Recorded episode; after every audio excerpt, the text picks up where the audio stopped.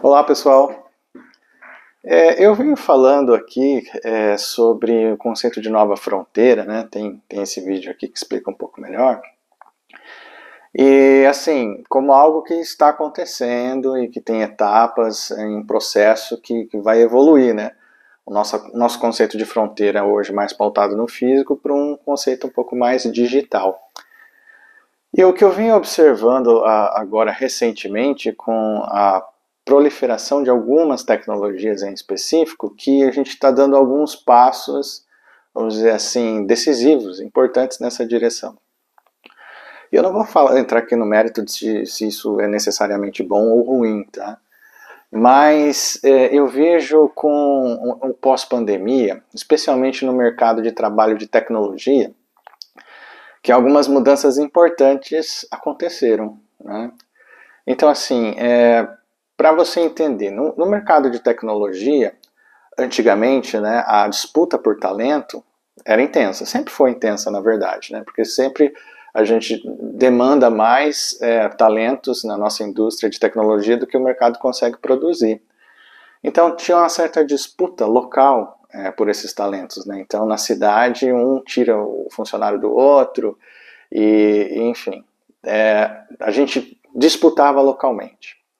Depois da pandemia, é, muito rapidamente, é, essa disputa de mercados começou a se dar entre cidades pequenas e grandes centros, por exemplo. Porque o salário de São Paulo é muito diferente do salário do interior do Paraná. Então fica difícil para uma empresa do interior competir com o salário de São Paulo. E ela começou a competir porque caiu a barreira geográfica. Né? O fato de você poder trabalhar remoto permite que empresas, grandes empresas, estando em qualquer lugar do país, possam contratar bons talentos sem ter, ter que deslocá-los. Né? Então, o ponto geográfico onde você está não faz mais diferença. Então, isso cria uma disputa interna de talentos. Mais recentemente, com a acentuação desse cenário, ocorre de que agora estas empresas nacionais, estando em grandes centros ou não no interior, começam a disputar com players internacionais, que pagam em dólar. Então, mesmo as, as grandes empresas de São Paulo e Rio começam a sofrer com, com esse tipo de situação. Então, elas disputam com empresas do Vale do Silício, é, da Europa, da Austrália, do Japão. E, então, a gente vê isso acontecendo muito forte no mercado de TI, né, que gera uma certa inflação, vamos dizer assim, em termos dos custos né, de mão de obra para o mercado nacional.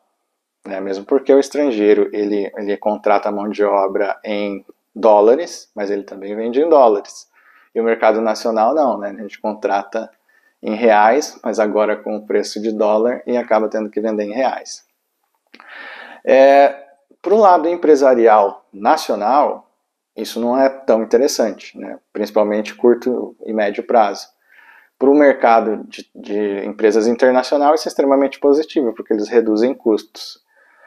Para o profissional nacional isso é legal, porque ele passa a receber em dólar é quatro, cinco vezes mais do que receberia no Brasil. Então isso é, é, é positivo também, né? A gente tem o aspecto de trazer divisas em dólar para a economia nacional também.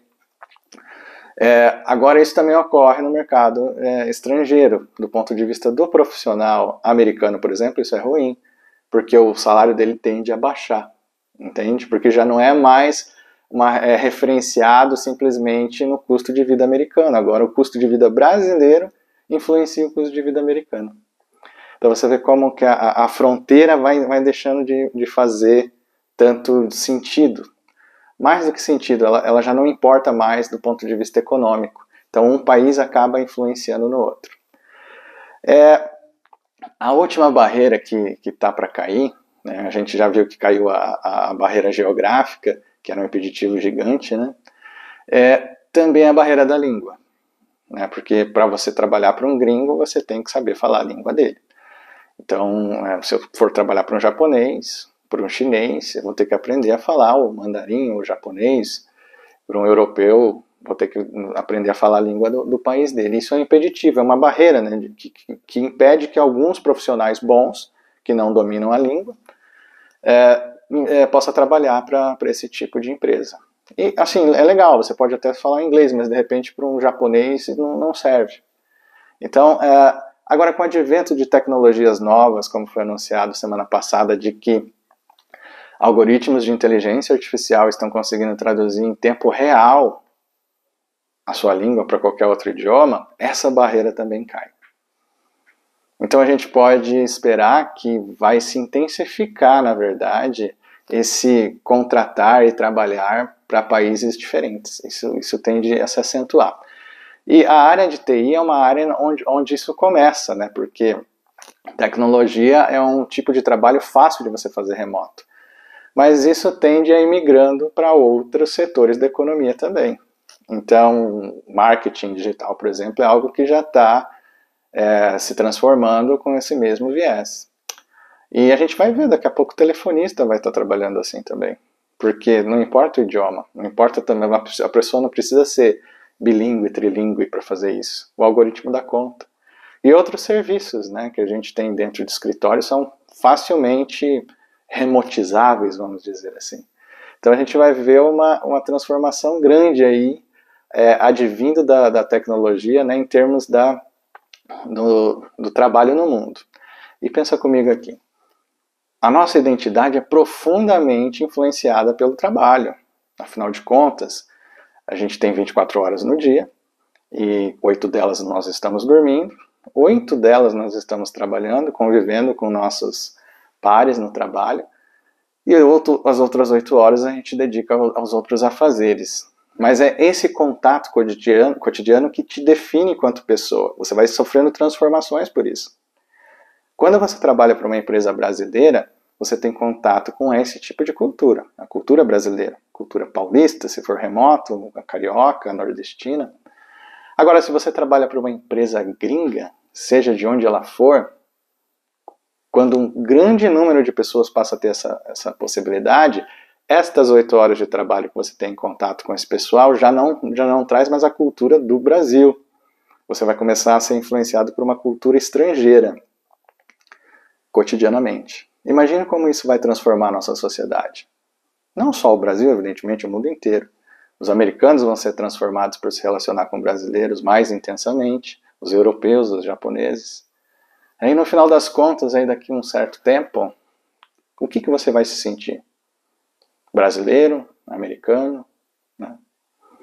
Deixa aqui embaixo o que, você acha dessa revolução no, nos comentários. Se você acha que isso é, é, é positivo, se é negativo, e como é que, que isso tudo vai transformar as nossas vidas no futuro. Valeu, gente. Até a próxima.